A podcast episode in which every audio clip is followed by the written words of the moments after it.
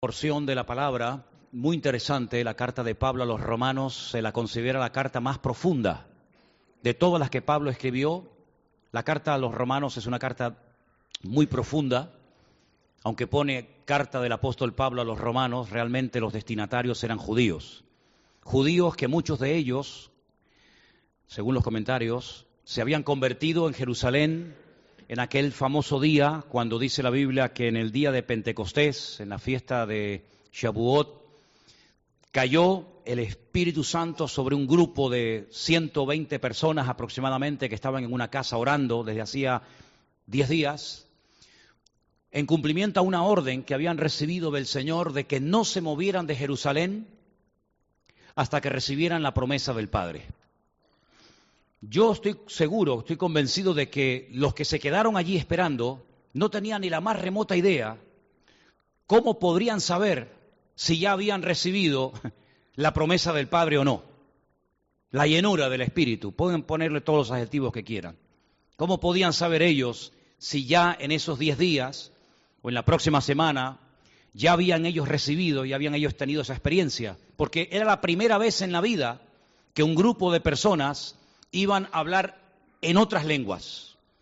Hechos capítulo 2 dice que cuando llegó el día de Pentecostés estaban todos unánimes juntos y de repente vino del cielo un estruendo como de un viento recio, el, el, cual soplaba y llenó toda la casa, y dice que se aparecieron lenguas, lenguas repartidas como de fuego, que metiéndose, asentándose en cada uno de ellos, pues comenzaron a hablar en otras lenguas, y, allí podemos contar muchísimas nacionalidades de muchísimas eh, naciones que habían venido para celebrar la fiesta de Pentecostés y cuando la gente que está en Jerusalén oye aquel ruido, aquel viento recio, aquel alboroto, dice que comenzaron a, a decir unos a otros, oye, estos son galileos. Pero sin embargo nosotros les oímos hablar en, nuestros, en, en los idiomas en los cuales eh, hemos nacido en, en, Arabia, en Creta, en Roma y en otros países, y les oímos hablar las maravillas de Dios, y ellos nunca han estado en esos países, ni nunca han aprendido esos idiomas. ¿No estarán borrachos? decían algunos. Bueno, que yo sepa, una persona por emborracharse no aprende a hablar un idioma. Si así fuera, perdonen la expresión, yo me emborracharía todos los días. Porque a mí me encantaría hablar 40 o 50 idiomas y si me dicen, mira, con una borrachera tú hablas inglés perfectamente, pues quién sabe, ¿no? Entonces Pedro, cuando oyó aquel comentario, dijo, no, no, no, no, no, pare, pare, pare, pare, pare no se confunda. Primeramente, parece ser que a, a, a, la hora a la que fueron llenos del Espíritu Santo, en aquella época, hoy en día ha cambiado las cosas, no se emborrachaba nadie. Porque Pedro dice, son las nueve de la mañana y nosotros no estamos borrachos, como vosotros suponéis. Lo que ustedes están viendo y oyendo es lo que ya había dicho el profeta Joel, que en los postreros días, dice el Señor, derramaré de mi espíritu sobre toda carne, sobre vuestros hijos, sobre vuestras hijas, vuestros siervos, vuestras esclavas, etcétera, etcétera, ¿no? Dice, y esto es, esto es, esto que estáis viendo, que para ustedes es nuevo y para nosotros también, esto es aquella promesa que teníamos que esperar en Jerusalén conforme al mandato que nos había dado nuestro Señor, ¿verdad? Ahora, es interesante notar que ese, ese, grupo de hombres allí en el aposento alto entraron esperando no se sabe qué, y cuando salieron esas personas de esa casa, se comieron el mundo. Literalmente se comieron el mundo. No había nación, no había problema, no había obstáculo, no había nada que pudiera detener e impedir que esta gente hablara y compartiera con todo el mundo el Evangelio del Señor Jesucristo los metían en cárceles, los apedreaban, los azotaban, le hacían absolutamente de todos, de todo, con tal de que se callaran. Sin embargo, ellos decían constantemente, no vamos, no podemos dejar de decir lo que hemos visto y lo que hemos oído. Y esa es una de las señales de una verdadera conversión. Cuando una persona se convierte de verdad, no puede parar de hablar del Señor Jesucristo. Es imposible que una persona que tenga a Cristo en su corazón no quiera que otra persona también lo tenga. De hecho, todos los que nos hemos convertido al Señor ya hace años, lo primero que queríamos cuando comenzamos a dar los primeros pasos es que todo el mundo viniera con nosotros a la iglesia. Y leyeran la Biblia y escucharan nuestro testimonio y se convirtieran y alabaran al Señor, porque era, era, era y es tan grande el gozo de la salvación que no queríamos que esto se quedara encerrado en, en nosotros, sino queríamos que toda nuestra familia, nuestros amigos, nuestros vecinos, todos los conocidos supieran que algo, algo tremendo había ocurrido en nuestra vida. Tal vez no teníamos todas las palabras, tal vez no teníamos eh, todo el vocabulario necesario para poder explicarlo bien, pero lo que está bien claro es que nada ni nadie nos podía detener en aquel momento. Nos extrañaba que la familia no nos hiciera caso. Nos extrañaba que algunos amigos, parientes o compañeros de trabajo se rieran y se burlaran de nosotros, pero igualmente seguíamos adelante, porque no podemos tampoco nosotros dejar de, de decir y oír lo que hemos experimentado. Amén, hermanos. Algo, algo ha entrado dentro de nosotros que nos ha cambiado la vida y nunca más volveremos a ser los mismos que fuimos. ¿Estamos de acuerdo? Ahora bien, si comenzamos a leer la Biblia desde el principio, nos vamos a dar cuenta que el hombre más feliz del mundo, la persona más llena de Dios, la persona que más comunión tuvo con el Señor fue sin lugar a dudas Adán y Eva. Ellos vivieron en un nivel, en un nivel de santidad, en un nivel de pureza que jamás ningún ser humano ha logrado recuperar o alcanzar. Ellos hablaban con Dios, sin ningún tipo de, tapujos, de intermediarios, de, de sacrificios, sino abiertamente con su Creador. Ellos vivían en el lugar más precioso de toda la tierra. No había, no ha habido jamás un lugar tan bonito y tan precioso como el jardín del Edén. Todo era perfecto, todo era una armonía extraordinaria. Pero la Biblia cuenta que llegó un momento en el que todo lo perdieron. Capítulo 3 del libro de Génesis dice que pecaron, desobedecieron al Señor, incumplieron la orden que el Señor les había dicho que no quebrantaran y a partir de ese momento toda, toda su vida y toda su descendencia cambió. Por supuesto, perdieron la inmortalidad, comenzaron a sentir calor, frío, hambre, miedo, comenzaron a sentir todo tipo de sensaciones que antes del pecado jamás habían eh, experimentado. Su naturaleza cambió, fue transformada eh, de la noche a la mañana. El primer ataque del diablo fue de afuera hacia adentro. Ahora ya el mal, el veneno estaba, digamos, eh, incrustado en ellos, de tal manera que iban a sentir a partir de ese momento una inclinación, una tendencia hacia el pecado. Fíjense, por ejemplo, uno de sus hijos. Uno de sus hijos engañó a su hermano diciéndole que fueran al campo a dar un paseo y en un momento tal vez de despiste o que le dio la espalda, o no sabemos exactamente todos los detalles, dice que se levantó contra él y lo mató. ¿Quién le enseñó a matar? ¿Quién le enseñó que con un golpe en la cabeza donde se lo diera podía quitarle la vida a su hermano? Ya el pecado, ya esa, esa naturaleza transformada estaba dentro de ellos, ese virus mortal estaba dentro de sus corazones y ya vemos cómo la gente se asesinaba, cómo la gente se odiaba. Si seguimos leyendo el libro del Génesis, vemos que hay momentos en el que Dios dice que mira hacia la tierra y dice que todo pensamiento y toda intención e inclinación del corazón de los hombres era continuamente el mal, el mal. Dios decide empezar de cero, conocemos la historia del diluvio, conocemos la historia de la torre de Babel, etcétera, etcétera, etcétera. Y comenzamos a ver sangre y muertes y guerras y matanzas por todas partes. Y todo eso fue porque lo que se perdió en el Edén fue muy grande, fue muy doloroso, porque nada podría hacer el hombre para volver a recuperar aquel nivel de santidad, de pureza, de comunión con Dios. Comenzaron a presentar una serie de sacrificios de animales inocentes que les preparaban psicológicamente para el futuro sacrificio del Mesías en la cruz. Pero la Biblia dice que la sangre de todos aquellos animales que se derramaron no servían realmente para nada. Porque la sangre de los toros y de los machos cabríos, dice el libro de Hebreo, no puede perdonar los pecados del ser humano, solamente la sangre de Jesucristo.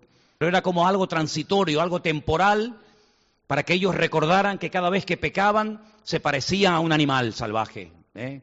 sin conciencia, sin inclinación a la bondad, sino todo lo contrario y tenían que poner las manos sobre los animales que sacrificaban y, casi, casi digamos que traspasarle sus pecados, su maldad a ese pobre animal inocente y ese animal era degollado, su sangre era derramada, se ponía sobre un altar, se quemaba y eso era un ritual durante siglos y siglos, generación tras generación, pero realmente había un vacío, realmente había una desconexión del hombre con su creador tremenda. Ahora, ese virus que Satanás logró inyectar en el corazón de la primera pareja, esa semilla que llamamos pecado, palabra que muchos no quieren escuchar hoy en día, tiene muchas formas de manifestarse. Por, ejemplo, ustedes han leído esta tarde o han escuchado esta tarde parte de la, de la lectura de Romanos capítulo 1, pero a partir del versículo 28 yo quiero que se fijen y cuenten la cantidad de manifestaciones de la carne que ahí se mencionan. Y dice que como ellos no aprobaron tener en cuenta a Dios, Dios los entregó a una mente reprobada para hacer cosas que no convienen. Y estando atestados, sumen de toda injusticia, fornicación, perversidad, avaricia, maldad, llenos de envidia, homicidios, contiendas, engaños y malignidades, murmuradores, detractores, aborrecedores de Dios, injuriosos, soberbios, altivos, inventores de males, desobedientes a los padres, necios, desleales, sin afecto natural, implacables, sin misericordia, quienes habiendo entendido el juicio de Dios, que los que practican tales cosas son dignos de muerte, no solo las hacen, sino que también se complacen con los que las practican. Ahí se mencionan nada más y nada menos que 23 manifestaciones diferentes de ese virus que todo ser humano lleva dentro, que se llama pecado. 23 formas diferentes cómo ese pecado se puede manifestar en cualquier momento en la vida de cualquier ser humano. Yo creo que ya estamos un poco ya cansados de ver cada día en televisión cómo se matan los padres, los hijos, las mujeres, ¿verdad? Y cuando le preguntan, no, pero si era un buen hombre, era, era, una persona educada, conocíamos a su familia, vivió con nosotros toda la vida en nuestro pueblo, no entendemos qué le pudo pasar a esta persona. Y es que es algo como que está dormido, pero que hay un momento que cuando se, da, eh, se dan las condiciones para que se manifieste ese veneno, se puede manifestar de formas que nos, nos quedamos todos con, la boca abierta. Y uno dice, ¿cómo es posible que un hombre con setenta y pico, con ochenta años, a estas alturas de la vida, cuando tenía ya que vivir tranquilo y en paz, se levante contra su mujer y la mate, o viceversa, contra los hijos? Y es que ese virus que llevamos dentro, amigo, se puede manifestar en cualquier momento de formas horrendas y de formas realmente crueles. Como Pablo era una persona que analizaba mucho la naturaleza humana y observaba a las personas en muchos países a los que tuvo el privilegio de llevar el Evangelio, se daba cuenta que no solamente en el pueblo de Israel, sino también entre los romanos y también entre los de Creta y también entre los de cualquier otra nación se manifestaba este virus de muchas formas. Cuando le escribe la carta a los Gálatas, capítulo 5, Yeray. Gálatas capítulo 5, del versículo 19 en adelante, dice, y manifiestas son las obras de la carne. Y ahora menciona 17 obras diferentes. Ya hemos sumado 23, ahora 17 más. Adulterio, fornicación, inmundicia, lascivia, idolatría, hechicerías, enemistades, pleitos, celos, iras, contiendas, disensiones, herejías envidias, homicidios, borracheras, orgías y cosas semejantes a estas, acerca de las cuales os amonesto, como ya os lo he dicho antes, que los que practican tales cosas no heredarán el reino de Dios. Y uno se pregunta, ¿pero a quién le está escribiendo Pablo? ¿A creyentes? Sí, hermanos, Pablo le escribió siempre a creyentes, a, a iglesias, a gente convertida. No le escribió cartas ni epístolas a, personas inconversas que no conocían el Evangelio. ¿Y cómo se le puede hablar a los cristianos de que en cualquier momento en la congregación o a nivel personal se pueden manifestar a fornicaciones, adulterios, celos, envidias, orgías, borracheras, enemistades? Pero ¿en qué cabeza cabe que en la vida de un creyente se pueden manifestar estas cosas? Pues claro que se pueden manifestar estas cosas y más, y, otras más, que se mencionan en otras porciones de la palabra de Dios. Porque ese virus que se llama pecado, esa semilla que inyectó Satanás en, los albores de la humanidad, está ahí adentro y, es como un volcán que está dormido, no está muerto, está dormido, pero que en cualquier momento puede explotar. La pregunta es si nosotros queremos tomarnos en serio nuestra comunión y nuestra relación con el Señor, cómo podemos superar, cómo podemos vencer, cómo podemos derrotar estas eh, eh, obras estas manifestaciones de la carne en nuestras vidas, porque en cualquier momento tú y yo podemos perder los estribos, en cualquier momento se nos puede ir la cabeza, en cualquier momento podemos caer en estos o en cualquier otro pecado. Entonces, ¿qué garantía, qué antídoto espiritualmente hablando podemos tener para atacar y para vencer y superar definitivamente este virus llamado pecado que llevamos todos dentro de nuestros corazones? El mismo apóstol Pablo dijo en cierta ocasión que había momentos en su vida que él estaba haciendo cosas que en el fondo no quería hacer. Y él dice también en Romanos capítulo 7 que algunas cosas que él sí quería hacer no las estaba haciendo. Y había como una lucha entre lo que la Biblia denomina la carne y el espíritu, ese tira y afloja entre el querer y no poder. Y él termina con aquel grito diciendo, miserable de mí, ¿quién me librará de este cuerpo de muerte? Por lo tanto, el mismo apóstol Pablo y todos y cada uno de nosotros en momentos puntuales de nuestra vida podemos tener más o menos lucha con la carne. Pero gracias al Señor que en su palabra, en la palabra de Dios, encontramos el remedio bíblico, la receta divina para no ser víctimas, sino poder vivir permanentemente en victoria. Amén, hermanos. En Efesios, el capítulo 4, presten atención a estas palabras. Pablo las escribe desde la cárcel y les dice a sus destinatarios y a nosotros también hoy en día, esto pues digo y requiero en el Señor, que ya no andéis como los otros gentiles que andan en la vanidad de su mente, teniendo el entendimiento entenebrecido. Otra expresión que usa cuando le escribe a Timoteo es teniendo cauterizada la conciencia. Pero aquí emplea esta, el entendimiento entenebrecido, ajenos de la vida de Dios por la ignorancia que en ellos hay, por la dureza de su corazón, los cuales después que perdieron toda sensibilidad se entregaron a la lascivia para cometer con avidez toda clase de impurezas. Mas vosotros no habéis aprendido así de Cristo. Si en verdad le habéis oído y habéis sido por él enseñados conforme a la verdad que está en Jesús. En cuanto a la pasada manera de vivir, escuchen, despojaos del viejo hombre. Primer consejo, despojaos del viejo hombre, que está viciado conforme a los deseos engañosos. Renovaos, segundo consejo, en el espíritu de vuestra mente y tercero, vestidos del nuevo hombre, creados según Dios en la justicia y santidad de la verdad. Despojaos, renovaos y vestíos. Las tres palabras claves de esta porción, de esta escritura que hemos leído en esta tarde. Despójate. No estamos todo el año con la misma ropa. A veces se mancha. Antes de empezar el culto, estuvimos un tiempo de ensayo y no sé por qué, se me empapó toda la camisa de arriba abajo y aún no había empezado el culto. ¿Saben lo que hice? Me fui arriba y me cambié de camisa. Y nada más terminar el culto, me imagino que me tendré que cambiar otra vez porque estoy otra vez empapado de arriba abajo.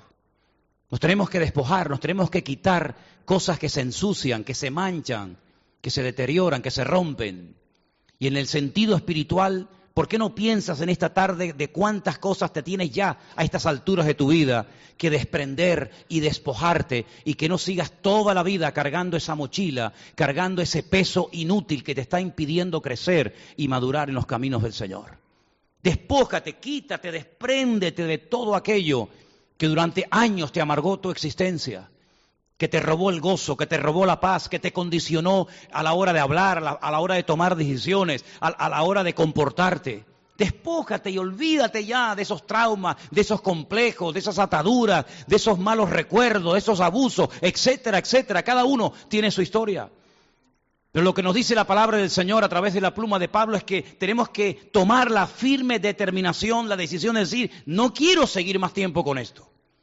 No quiero seguir cargando un peso que me impide correr la carrera que todos tenemos por delante. Y si somos honestos con nosotros mismos, todos al mirarnos, al probarnos, al examinarnos a nosotros mismos, tenemos que reconocer que a veces todavía quedan cosas en nuestra vida, a pesar de los años que llevamos en, en, los caminos del Señor, que nos impiden crecer y nos impiden madurar. Y es tiempo, es tiempo, recién estamos comenzando un nuevo año, para tomar decisiones radicales y decir, basta, ya no voy a seguir con esta historia. Ya bastante he sufrido, ya bastante llorado, ya bastante me ha amargado la existencia este problema o lo que sea, y lo, lo, quito de mi vida y nunca más vuelvo otra vez a ponerme esta prenda, este hábito, esta costumbre o esta tradición o lo que sea. Pero claro, cuando te despojas, la Biblia, el segundo consejo que nos da es que tenemos que renovarnos. Hermanos, los que trabajan en supermercados o los que trabajan en lugares donde la mercancía se caduca, de vez en cuando hay que renovar la mercancía. No se puede vender comida caducada, no se pueden eh, eh, poner productos en las estanterías de los supermercados que, que ya pasó el tiempo en el que tenían que consumirse. Y en el sentido espiritual hay, cosas que en nuestra vida ya tienen que, renovarse. No podemos estar siempre en un estancamiento, en una monotonía, en una especie de religiosidad. Hacemos las cosas, pues bueno, porque ya las he hecho tantas veces, sino renuévate en tu vida de oración, renuévate en tu vida de comunión con el Señor, renuévate en tu relación con los hermanos, renuévate eh, eh, en el área en el cual sirves al Señor. No te quedes estancado, no te, no conformes, no te apoltrones, diga, bueno, yo ya, yo ya me quedo aquí, no, sino vamos a seguir adelante, vamos a seguir adelante. Me llama, me llama mucho la atención cuando Pablo está en, en Roma, sabiendo que de un momento a otro lo van a condenar, lo van a matar. Y él le escribe una carta a, Timoteo y le dice, mira, eh, tráeme ese abrigo, tráeme ese capote, que aquí hace mucho frío, pero dice, tráeme también los libros, los pergaminos que dejé en, en la casa de fulanito de tal, porque Pablo quería seguir leyendo y renovándose en cuanto a su relación y en cuanto a su comunión con el Señor hasta el último momento de su vida. Y es muy importante que queramos ser renovados espiritualmente, mentalmente. Dice que para poder comprobar la voluntad de Dios, Fíjate qué dato tan interesante. Para poder saber cuál es la voluntad de Dios para mi vida. Ya hemos dicho muchas veces que hay una voluntad general, que cuando la leemos es para todos, ¿verdad? Pero luego hay detalles, luego hay una voluntad, un propósito, un diseño individual para cada uno de nosotros la Biblia dice también en Romanos que si no nos transformamos por medio de la renovación de nuestro entendimiento, de nuestra mente, no vamos a poder comprobar cuál es la voluntad de Dios. Por eso yo creo que hay gente que después de años todavía no saben el propósito, el plan de Dios para su vida, porque no se han renovado, están como estancados espiritualmente hablando. Pero cuando una persona se renueva en el Señor, con su palabra, con lectura, con consejos, etcétera, etcétera, puede llegar a, interpretar y a discernir cuál es la voluntad de Dios para su familia, cuál es la voluntad de Dios para su vida personal. Y por eso no solamente tenemos que despojarnos y desprendernos de aquellas cosas que no están bien y que ya no, ya no van con nuestro estilo nuevo de vida, sino también renovarnos mentalmente, sobre todo, nuestra sala de máquinas, que nuestros pensamientos no nos jueguen malas pasadas, sino que podamos llegar a pensar como Cristo pensaba, pensamientos puros, pensamientos sanos, de tal manera que, como dice la Biblia, en esto pensad. La Biblia nos dice en lo que hay que pensar y en lo que no hay que pensar. Y dice todo lo justo, todo lo verdadero, todo lo que tiene buen nombre, todo lo que, lo que es honesto. Es decir, en esas cosas denle lugar a la mente, pero en otras cosas olvídense. Y finalmente dice, vestíos y más adelante en la misma carta a los Efesios dice, pues de toda la armadura de Dios. Y él hace una especie de, metáfora, ¿no? Entre la armadura, la forma como se vestía en aquellos tiempos, hace dos mil años, un soldado romano, a cómo se tiene que vestir un cristiano espiritualmente hablando. Y él habla del yelmo, de la salvación, él habla de la, coraza que guarda el, el corazón. Dice la Biblia, sobre toda cosa guardada, guarda tu corazón porque de él fluye la vida. Y él va escribiendo las distintas partes de la armadura del soldado romano para que sepamos cómo tenemos que vestirnos, no como la sociedad nos dice, con ese mono pensamiento, ¿verdad? Sino que tengamos criterio propio y nuestro criterio no lo forma no lo forma la sociedad. Nuestros pensamientos, nuestro modelo, nuestro estilo de vida, nuestro, nuestra familia, nuestra, vida particular, no la tiene por qué escribir, dictar y diseñar un inconverso, sino que en la palabra de Dios tenemos las pautas, las directrices para poder vivir vidas cristianas victoriosas y bendecidas y prósperas en el Señor. Pero tenemos que hacer caso a lo que dice la Biblia, despojarnos, renovarnos y vestirnos. Ahora, ustedes saben que la Biblia se escribió fundamentalmente en dos, en dos idiomas que hasta el día de hoy se hablan. Tenemos el Antiguo Testamento, lo que llamamos el Antiguo Testamento fundamentalmente en la lengua hebrea, aunque hay algunos, algunas partes en arameo. Y en el Nuevo Testamento, el Nuevo Testamento se escribió prácticamente todo en griego. Y esta porción, en esta porción que hemos leído esta tarde, Pablo emplea algunas palabras muy interesantes. La palabra porosis, de la cual viene osteoporosis, son esas calcificaciones que se forman en las articulaciones que al final terminan eh, paralizando la articulación de la gente. Pablo emplea esta palabra haciendo referencia, es una palabra muy profunda, y Pablo la emplea para decir que la sociedad en la cual él vivía observaba que el estilo de vida de la gente era que ya habían perdido la sensibilidad. Estaban tan cauterizados espiritualmente hablando que no sentían conciencia de que estaban haciendo las cosas mal. Y yo cuando leía esto, cuando preparaba este mensaje para compartir con ustedes hoy, yo me preguntaba, decía, pero parece que Pablo escribió esta carta ayer por la noche. Porque hoy en día la mayoría de la gente es que ni sienten ni padecen. Yo me acuerdo la primera vez que yo fumé, yo no fui un gran fumador, gracias a Dios. Pero la primera vez que en el colegio alguien llevó un paquete de cigarrillos, nos fuimos a esconder a un sitio que no nos viera nadie. Y teníamos un miedo, yo tenía pánico que mi padre, yo veía a mi padre por todos lados. Y yo tenía pánico de que mi padre me viera y nos escondíamos. Sin embargo, la otra palabra, no sé si se pronuncia así o no, porque yo de griego sé poco, aselguea, habla acerca de que hay personas, había personas en la época de Pablo, en la sociedad de, aquel, aquel, tiempo, que habían perdido la vergüenza. Ya no, se, ya no se ocultaban. Les daba igual lo que la gente dijera, si se ofendían o no se ofendían. Parece que Pablo escribió esta carta, ya digo, la semana pasada, porque vemos hoy en día que la gente ya ni se oculta de su pecado, sino que además presumen del pecado que están cometiendo y ya lo hablan abiertamente delante de sus amigos.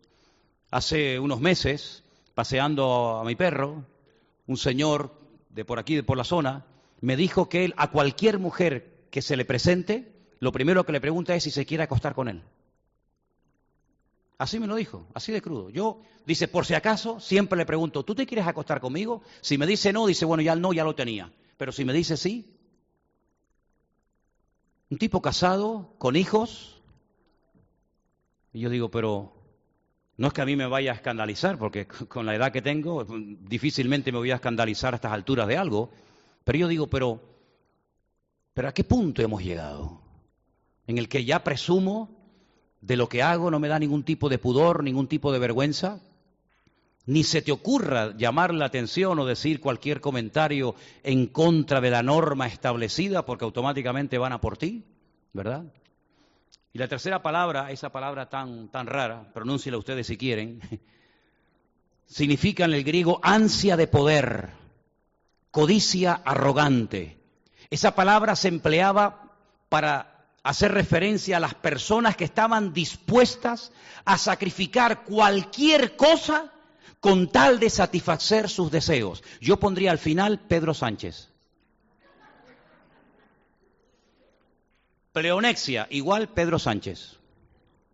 ¿Habrá habido en este país un presidente más arrogante y soberbio, con más ansias de poder que este inútil que tenemos ahora mismo de presidente en España? Capaz de pactar con el diablo si hace falta. Donde dije digo y donde digo Diego con tal de obtener lo que yo quiera. Y me da exactamente igual a quien me cargue, a quien tenga que aplastar o desplazar, me da exactamente igual. Yo quiero esto y a toda costa lo quiero conseguir. Es decir, que esa pérdida de sensibilidad, ese presumir del pecado, de la mala vida que llevo, Y ese ansia de poder, ese esa, esa arrogancia de querer obtener lo que sea, aunque sea matando, engañando, manipulando, robando o, lo que haga falta, eran las características de la época del apóstol Pablo. Y yo digo, y de la nuestra también. Y de la nuestra también.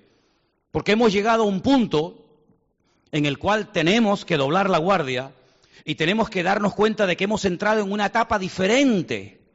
Y en esa etapa diferente, al que van a atacar, como siempre, al eslabón más débil, va a ser a los niños. Y por eso hago un llamado a los padres que tienen todavía a sus hijos en edad escolar. No claudiquen, pónganse en su sitio, háganse respetar. Y si un día el niño no tiene que ir a la escuela porque le van a enseñar a tener relaciones sexuales con otros niños o cualquier otra barbaridad de las que quieren enseñar, pues no lo lleves. Pero lo que no vamos a permitir bajo ningún concepto es que el mundo nos diga a nosotros a estas alturas cómo tenemos que vivir, cómo tenemos que comportarnos, cómo tenemos que reaccionar y qué es lo que está bien y qué es lo que está mal. Estamos viviendo, dijo el apóstol Pablo en otra carta que le escribió a Timoteo, tiempos peligrosos tiempos peligrosos y una de las características que él menciona ahí es que habrá gente desprovistos de toda sensibilidad, desprovistos de todo mínimo de conciencia de pecado, desprovistos de, de, toda vergüenza hacer algo incorrecto. Sin embargo, nosotros los cristianos tenemos la palabra de Dios. A mí me da exactamente igual lo que digan los de la calle, me da exactamente igual. Nuestro patrón de conducta, nuestra base de comportamiento está en la palabra de Dios. Ahora uno se pregunta, y tiene respuesta, gracias a Dios, ¿por qué hay tanta maldad?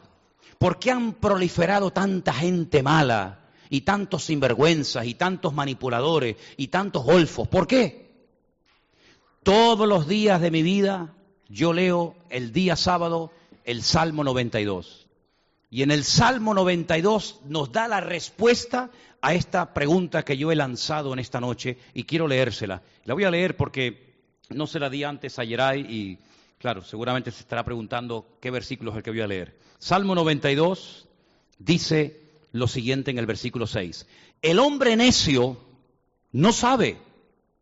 El insensato no entiende esto. Fijaros qué interesante. El hombre necio no sabe e insensato no entiende esto. Cuando brotan los impíos como la hierba y florecen, como están floreciendo y brotando, los que hacen iniquidad es para ser destruidos eternamente. Eso es lo que dice la palabra de Dios. En estos cursos de profecía que estamos dando de escatología bíblica, va a llegar un momento en el que vamos a ver que al final de los tiempos Dios es el que toma la iniciativa y emplea la expresión, lo cogió de las quijadas, lo cogió de aquí, del cuello, dice, y yo los llevaré a mi tierra y allí les probaré y les mostraré que yo soy el Dios Todopoderoso. Es decir, no hay nada que ocurra por casualidad. Estamos viviendo en esos tiempos en los que está como queriendo resucitar el imperio romano, las barbaridades de la época de los romanos, de los griegos, el hedonismo, el libertinaje, ah, viva la pepa, todo vale, no pasa nada. ¿Verdad? Comamos y bebamos, como decían en aquel tiempo los romanos, que mañana moriremos. No hay Dios, no hay conciencia, no hay pecado, no hay cielo, no hay infierno, no hay diablo, no hay nada. Hagamos lo que nos da la gana. Así se vivió hace dos mil años cuando se escribieron las cartas de la Biblia. Y así otra vez volvemos a una sociedad donde hay mucho internet, mucho WhatsApp, mucho Instagram, todo lo que ustedes quieran, pero espiritualmente hablando, moralmente hablando, la sociedad va en picado, por una sencilla razón. No porque seamos gente derrotista o pesimista, sino porque el hombre le ha dado las espaldas a Dios. Y cuando el hombre se posiciona y se pone en el lugar de Dios, dictando, diciendo, porque tiene autoridad para hacerlo, lo que está bien y lo que está mal, no solamente está cavando su propia fosa, sino que se está convirtiendo en un instrumento de maldad que puede llevar a la ruina a muchas personas. Por eso, como nunca antes, la Biblia nos dice a la iglesia de hoy en día, a la del siglo XXI, velad y orad, velad y orad, porque vendrán cosas tremendas, cosas que uno dice, pero ¿cómo puede ser que hayamos llegado a este nivel de maldad? Bueno, yo les recuerdo a ustedes que la Biblia dice que por haberse multiplicado la maldad, el amor de muchos se terminaría enfriando. Pero yo les animo a que no tienen la toalla, a que peleen por sus hijos, a que peleen por la palabra de Dios, a que, abramos la boca, a que no seamos cristianos mudos, a que no pasemos desapercibidos cuando tengas reuniones de padres, cuando tengas reuniones donde sea, que abras la boca y que se, y que se oiga tal vez una voz diferente. ¿Se pueden burlar? Claro que sí, tienen todo el derecho de hacerlo. Se pueden reír, se pueden mofar y todo lo que tú quieras, pero nunca podrán decir que no oyeron lo que el Señor quería que se dijera en aquel momento. ¿Cuántos dicen amén? Primera de Reyes capítulo 21 nos relata una historia muy interesante y quiero terminar con esto en esta noche, de un rey, de un gobernante que se encaprichó con algo que no le correspondía, con algo que no era de él, pero se empeñó a toda costa en conseguirlo y quiero que presten atención a la historia del rey Acat y la viña de Nabot. La tenemos ahí, vamos a leerla. Dice, pasadas estas cosas aconteció que Nabot de Jezreel tenía una viña junto al palacio del rey de Samaria. Acab, Acab era rey, habló a Nabot diciéndole, dame tu viña para un huerto de legumbres porque está cercana a mi casa, y yo te daré por ella otra viña mejor que esta. O si mejor te parece, te pareciere, te pagaré su valor en dinero. Si el mundo te dice, tú renuncia a lo tuyo, que yo te, te daré siempre algo mejor que lo que tú vas a entregarme a mí. Siempre es igual. Es increíble. Cuando volvían de la derrota de los reyes de Sodoma y Gomorra, ¿se acuerdan con Abraham? Le dije, tú quédate con las ovejas, quédate con el ganado, quédate con los animales, pero dame a mí las almas. Dame las almas, tú quédate con las cosas. Y el mundo te va a dar cosas para entretenerte, como si fueran juguetes, a cambio de... El rey Acab le dice, yo quiero tu viña porque quiero cambiar lo que se siembra en tu viña y quiero plantar legumbres. Y no te preocupes, porque yo te voy a dar algo mejor caramba, pues si es algo mejor, ¿por qué me lo vas a dar a mí? Es como el que se pone en la esquina y te dice, 50 millones para esta noche. Y el tío sigue insistiendo, 50 millones para esta noche. Y una vez le dije a uno, ¿usted cree, caballero, que si usted tuviera en su mano 50 millones, me los va a dar a mí? Es como esos que se dedican, todas las semanas recibo cantidad de correos de gente que me dice, tengo una gran fortuna y la quiero invertir en su iglesia. ¿No han recibido nunca correos de este tipo? Pero me tienen que ingresar 300 dólares en tal cuenta para yo después ingresarle 250 millones de dólares. Y yo a todos les contesto y le pongo ja, ja, ja, ja, ja, ja, punto suspensivo. Anda, vete a la playa. ¿Eh? Este es igual, un caprichoso una persona con una ansia de poder es dispuesto a hacer lo que haga falta con tal de tener el capricho. Y entonces Nabot le dijo al rey, guárdeme Dios de que yo te dé a ti la herencia, la heredad de mis padres. Vino Acab a su casa triste y enojado. Oh, el rey triste y enojado es como el niño que le dice, no, por la palabra de Nabot de Jezreel que le había respondido diciendo, no te daré la heredad de mis padres, y se acostó en su cama y volvió su rostro y no comió. Oh, qué ofendido. Hazme el favor. Vino a él su mujer. hasta, hasta, hasta repelús me da mencionar ese nombre. Jezabel. Jezabel. Y le dijo, ¿por qué está tan decaído tu espíritu y no comes? Cariñito, mi amorcito lindo, ¿qué te pasa? Y le dijo, porque hablé con Nabot de Jezreel y me dijo, y le dije que me diera su viña por dinero, o que si más quería, eh, le daría otra viña por ella. Y él me respondió, yo no te daré mi viña. Y su mujer le dijo, ¿Eres tú ahora el rey sobre Israel? Levántate y come y alégrate, yo te daré la viña de Nabot de Jezreel. Es decir, tú déjamela a mí, que por las buenas o por las malas, tú vas a tener la viña que este hombre no te quiere dar. Menudo bicho, menudo bicho de mujer. Entonces ella le escribió, cartas en nombre de Acab. Miren la estrategia de esta, de esta persona. Escribió cartas en nombre de Acab, las selló con su anillo, las envió a los ancianos y a los principales que moraban en la ciudad de Nabot, y las cartas que escribió decían así. Entonces se pone interesante la historia, ¿eh? Proclamad ayuno. Oh, qué espiritual. Poned a Nabot delante del pueblo. Y poned a dos hombres perversos delante de él que atestiguen contra él y digan, tú has blasfemado contra Dios y el rey. Y entonces sacadlo y apedreadlo para que muera. ¿Qué te parece? Por eso no se te ocurra nunca ponerle una hija a Jezabel. Ni se te ocurra. Los de la ciudad, los ancianos y los principales que moraban en la ciudad, fíjate todo el mundo, ¿eh? bailando al son de esta mujer. Los ancianos, los principales, toda la ciudad hicieron como Jezabel les mandó, conforme a lo escrito en las cartas que ella les había enviado. Promulgaron ayuno, no sé para qué, y pusieron a Nabot delante del pueblo, pobre hombre. Vinieron entonces dos hombres perversos, se, sentaron delante de él, y aquellos hombres perversos atestiguaron contra Nabot delante del pueblo, diciendo, Nabot ha blasfemado a Dios y al rey, y lo llevaron fuera de la ciudad y lo apedrearon y murió. Una injusticia, un abuso de poder terrible, terrible. Después enviaron a decir a Jezabel, Nabot ha sido apedreado y muerto. Ya está, ya, ya está solucionado el problema.